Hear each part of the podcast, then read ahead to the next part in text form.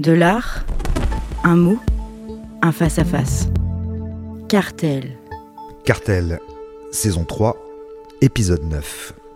Alors nous sommes toujours sur le promontoire du songe, donc je rappelle que les œuvres que j'évoque dans cette saison 3 sont... euh, Jean-Charles Vergne. Participent d'une exposition qui s'intitule Le promontoire du songe, qui est visible au Frac Auvergne du 1er octobre 2022 au 15 janvier 2023, que l'on peut retrouver également ces œuvres en allant sur le site internet du Frac Auvergne. Euh, je précise également que les, ces chroniques, euh, ces, épisodes euh, de cartel, vous pouvez d'une certaine manière les retrouver dans le livre publié à l'occasion de l'exposition, puisque chaque épisode est inspiré directement des textes qui se trouvent dans le livre. Alors, aujourd'hui, nous allons parler euh, d'une artiste française née en France en 1985, qui vit dans la banlieue parisienne, qui s'appelle Mireille Blanc, euh, que les visiteurs du FRAC euh, connaissent, puisque nous lui avons déjà consacré une exposition personnelle il y a quelques années. C'est une artiste qui, qui, est une peintre résolument, mais qui systématiquement s'appuie sur des photographies pour faire ses peintures. Non pas qu'elle s'intéresse à reproduire ce qu'elle voit sur une photo, parce que ça n'aurait que finalement très peu d'intérêt.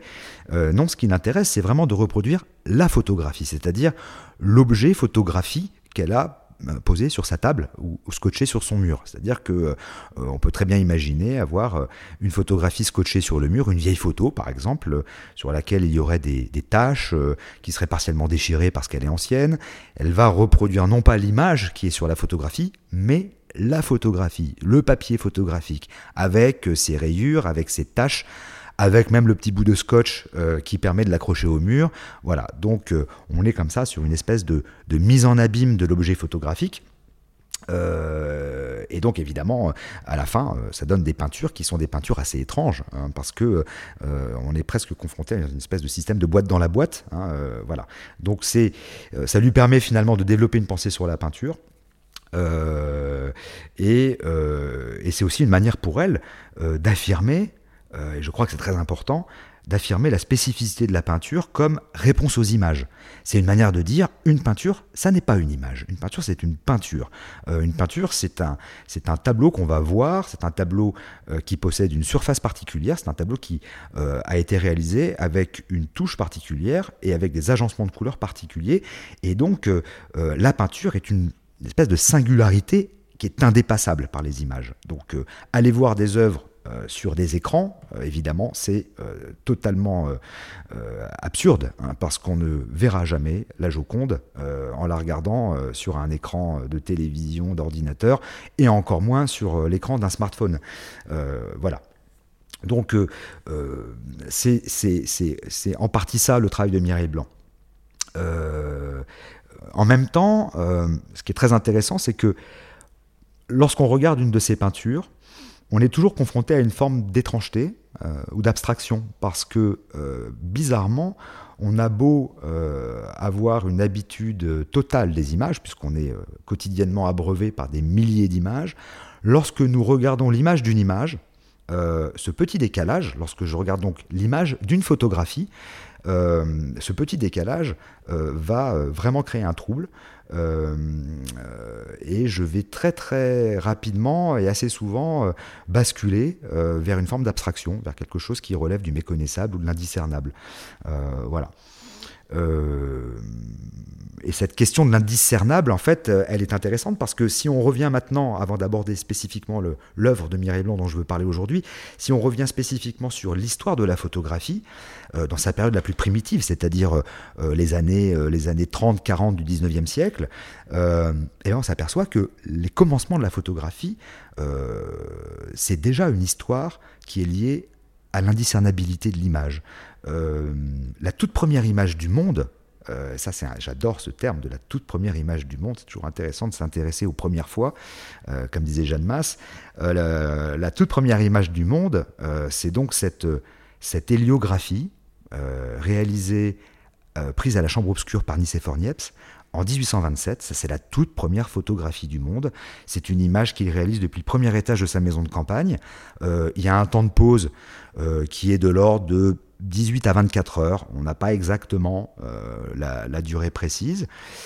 Et c'est une héliographie, donc comme son nom l'indique, c'est une, image qui est, de l'écriture graphie faite avec du soleil, hélio, et donc les rayons du soleil vont venir imprimer une, une plaque précédemment, préalablement recouverte de bitume de Judée, euh, et, donc, euh, euh, l'action de la lumière va faire apparaître une image qui est censée donc être le, paysage que Nicéphore Niepce voit depuis le balcon de sa maison de campagne. Or, lorsqu'on regarde la plaque, et là j'arrive à cette question de l'indiscernable, eh ben on voit rien. ou ce qu'on voit en fait, c'est à peine l'esquisse irisée de formes totalement fantomatiques. Euh, cette petite plaque, on peut la trouver assez facilement sur Internet. Hein. son titre exact, c'est Vue depuis la fenêtre à Le Gras. Le Gras, c'est le, nom de l'endroit où il se trouvait. Une toute petite plaque euh, héliographique qui mesure 20 cm par 25. Euh, et on voit rien. Euh, il, faudrait faire bouger la plaque entre ses, mains pour voir euh, euh, par, par diffraction lumineuse apparaître quelques formes, un semblant de paysage qu'il qu'il est parvenu à, capturer. Et d'ailleurs, il va falloir attendre 1952, donc je, rappelle que l'image date de 1827, il faut attendre 1952 pour que les laboratoires Kodak soient capables euh, mettre au point la technique qui va permettre de révéler cette image sur papier. C'est très long. Euh, et donc, euh, en 1952, on verra apparaître vraiment sur une photographie en noir et blanc ce que Nicéphore Niepce a, vu et ce qu'il a photographié. Alors, ça, c'est Niepce, hein, et cette toute première image, elle est réalisée 8 ans euh, avant le premier daguerréotype euh, de Louis Daguerre. Et c'est d'ailleurs ce nouveau procédé qui est plus fiable, plus rapide, qui sera officiellement présenté à l'Académie des sciences par Arago en 1839. Et je rappelle évidemment que Arago, euh, c'est l'homme qui invita Victor Hugo à l'Observatoire de Paris pour observer la surface de la Lune par le télescope. Et justement, le sujet de Mireille Blanc, lorsque j'arrive devant ce petit tableau, petite peinture à l'huile, 33 cm par 27, euh, je ne sais absolument pas ce que je suis en train de regarder. J'ai évoqué la surface de la Lune, bah finalement, lorsque je regarde cette peinture, je alors qu'est-ce que je vois? La peinture est rectangulaire. Dans ce rectangle euh, est inclus un autre rectangle euh, légèrement anamorphosé, parce qu'il a plutôt la forme d'un trapèze. Et à l'intérieur de ce, rectangle, eh ben, je vois une, surface qui est très accidentée, qui est faite de cratères, euh, je vois une forme d'ovale euh, dans les tons terreux, euh, presque rouille, cerné de bleu. je vois des trous, des petits trous blancs, des gros trous blancs. et finalement, lorsque j'ai vu moi la, cette image, cette photographie, pardon, cette, la photographie de cette peinture pour la première fois, puis lorsque j'ai découvert la peinture pour la première fois lorsqu'elle est rentrée dans la collection du FRAC, je savais absolument pas ce que j'étais en train de regarder. Et j'avais peut-être finalement la même impression que Victor Hugo, euh, cette impression qu'il décrit dans son petit texte Le promontoire du songe, c'est je ne vois rien. Je ne sais pas ce que je suis en train de regarder. Et puis finalement, euh, je pourrais tout à fait être en train de regarder euh, une photographie ancienne de la photographie de la surface de la Lune. En réalité, ce que je vois, le sujet de cette peinture, c'est justement un daguerréotype. alors c'est pas celui de Nicéphore Niepce. Euh, c'est pas l'héliographie de Nicéphore Niepce, mais c'est vraiment ce qu'on voit sur un daguerréotype, c'est-à-dire pas grand-chose. Euh, euh, le daguerréotype, tant qu'il n'est pas imprimé sur papier, il est dans une certaine mesure illisible, et c'est exactement ce qui se passe avec l'œuvre de Mireille Blanc. Elle est illisible jusqu'à ce que son titre ne me donne l'indice et ne me dise qu'il s'agit d'un daguerréotype. C'est donc une peinture qui représente une photographie et plus que ça encore, c'est une peinture qui représente l'état le plus primitif euh, de la photographie. Donc l'objet de cette œuvre, euh, ça consiste à reproduire en peinture une photographie qui elle-même reproduit l'image d'une plaque photographique euh, en conservant ses imperfections, ses rayures, ses moirages, son vide. Donc il y a un vide dans cette œuvre et, et c'est ce vide finalement que le tableau me donne à voir. Alors là, ça devient vertigineux parce que si le vide existe, c'est qu'il n'est pas rien. C'est donc qu'il est quelque chose. Euh, ce quelque chose ne peut pas être enlevé lorsque le vide est fait, comme on dit faire le vide, sous peine de faire du vide un néant qu'il n'est pas puisqu'il est quelque chose. Donc, pour faire le vide, il faut tout enlever, sauf le vide. Donc, euh, se pose alors la question de savoir euh, de quoi est fait le vide que cette peinture me donne à voir. Qu'est-ce que je suis en train de regarder? C'est toujours le problème qui nous occupe depuis le début de cette saison 3, c'est qu'est-ce que je vois? Pourquoi est-ce que je ne vois rien? Pourquoi est-ce qu'à un moment donné, les choses finissent par m'apparaître d'une manière ou d'une autre? Euh, Alors le vide que je vois dans la peinture de Mireille Blanc, eh ben, c'est le vide de la béance qui est laissée par une image qui a disparu ou qui n'est pas encore apparue. C'est l'image de ce daguerréotype que je ne peux pas lire. Euh, c'est une image qui finalement finit par se réduire à, l'abstraction d'une surface euh, qui, comme je l'ai dit tout à l'heure, pourrait tout autant être celle de la Lune.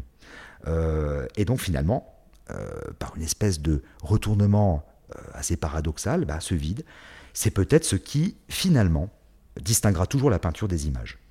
Je crois que le vide en tout cas, j'aime lire cette œuvre euh, de cette manière-là, lorsque je vois cette représentation de daguerréotype peinte par Mireille Blanc, je me dis que finalement, euh, le vide qui est représenté dans cette peinture, euh, c'est une adresse, c'est quelque chose qui m'est adressé pour me dire qu'une peinture n'est pas une image.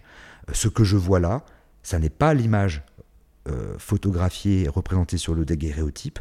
Ce que je vois là, ça n'est pas non plus le daguerréotype, ce que je vois là, c'est une peinture, c'est de la peinture. Euh, et je terminerai euh, par une phrase de, Flaubert, que je trouve très belle. c'est une phrase qu'il écrit dans une lettre qu'il adresse dans sa correspondance à Louis Collet dans les années 1850, au début des années 1850, et il lui dit Ce qui me semble beau, Cartel. C'est que je voudrais, ce que je voudrais faire, c'est un livre sur rien. Par Jean-Charles Vergne. Un livre sans attache extérieure, qui se tiendrait de lui-même par la force interne de son style. Un livre qui n'aurait presque pas de sujet, ou du moins où le sujet serait invisible, si cela se peut. Ben, je crois que c'est exactement ça que me donne à voir cette peinture de Mireille Blanc. À retrouver en téléchargement sur toutes les plateformes de podcast.